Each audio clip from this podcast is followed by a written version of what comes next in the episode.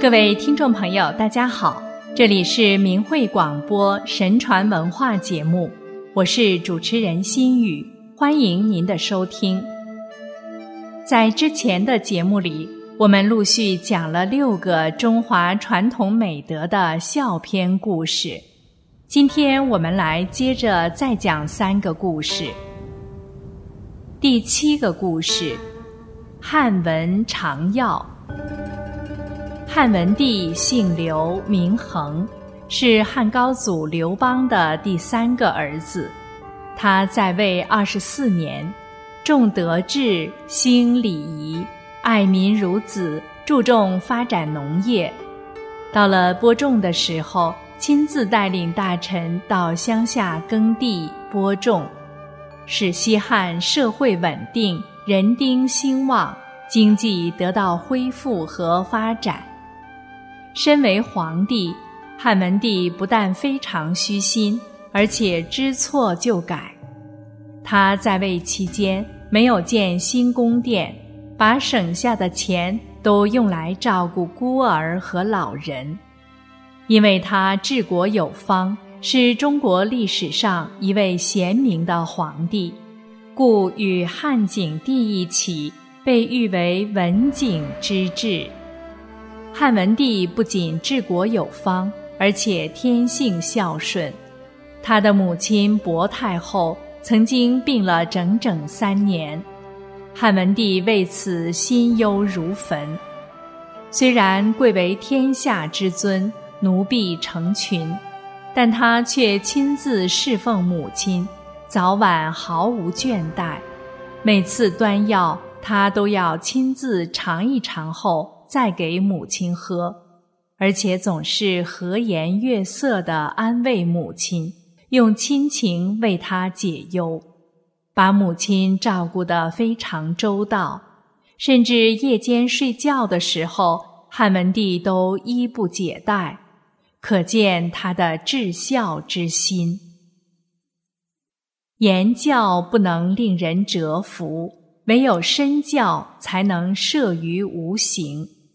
这个故事说明，孝不分贫贱，不分富贵，只要你有心，每一个人都可以恪尽职责，尽到孝道。第八个故事，郭巨孝母。汉朝郭巨家里很穷，有兄弟三人。父亲去世后，留下一些家产，郭巨都分给其他兄弟，却将母亲接到自己家奉养，克勤克俭的生活。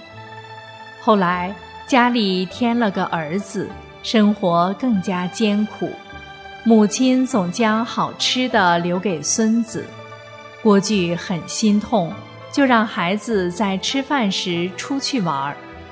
有一天，孩子出去玩时溺水而亡。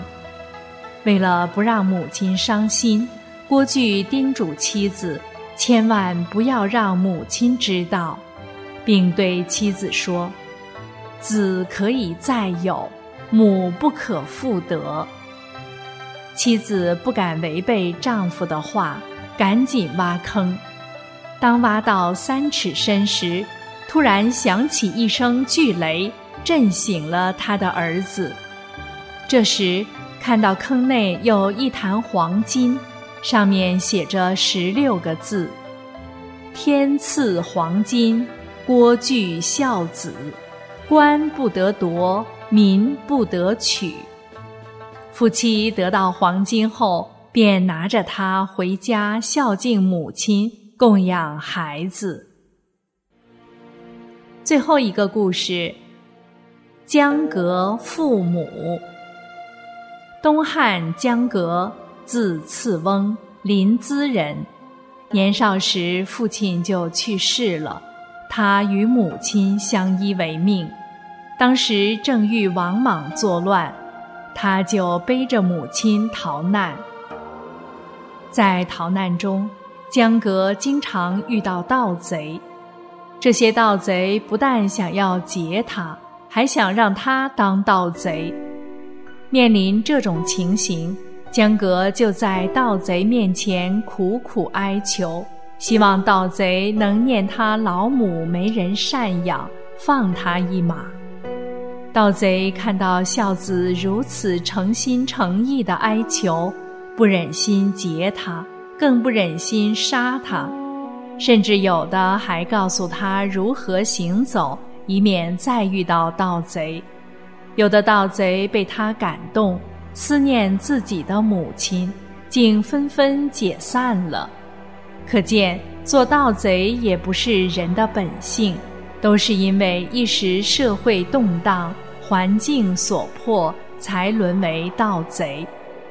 因为得到盗贼的善待，尽管江革多次遇到困难和艰险，最后都转危为安了。可见孝道的力量有多么大，孝道的感染力有多深。盗贼被平息后，江革带着母亲一起到下邳居住。因为非常贫穷，他就找了一份苦力挣钱供养母亲，哪怕挣的钱再少，他也要买最好的东西给母亲，自己破衣赤脚，而母亲则所用甚丰。母亲去世后，江革非常哀伤，晚上睡觉都不脱孝服，他的行为。不但感动了邻里和父母官，而且为天下人所共知，人人称他为江巨孝。汉明帝时，江革被推举为孝廉；汉章帝时，又被推举为贤良方正，任武官中郎将。但是不久之后，他就辞官返乡。皇帝非常敬重江革的为人，决定朝廷年年都要慰问江革，而且要供给他一生所得的俸禄。好了，听众朋友，今天的节目时间又要结束了，感谢您的收听，心语期待着下期节目再与您相会。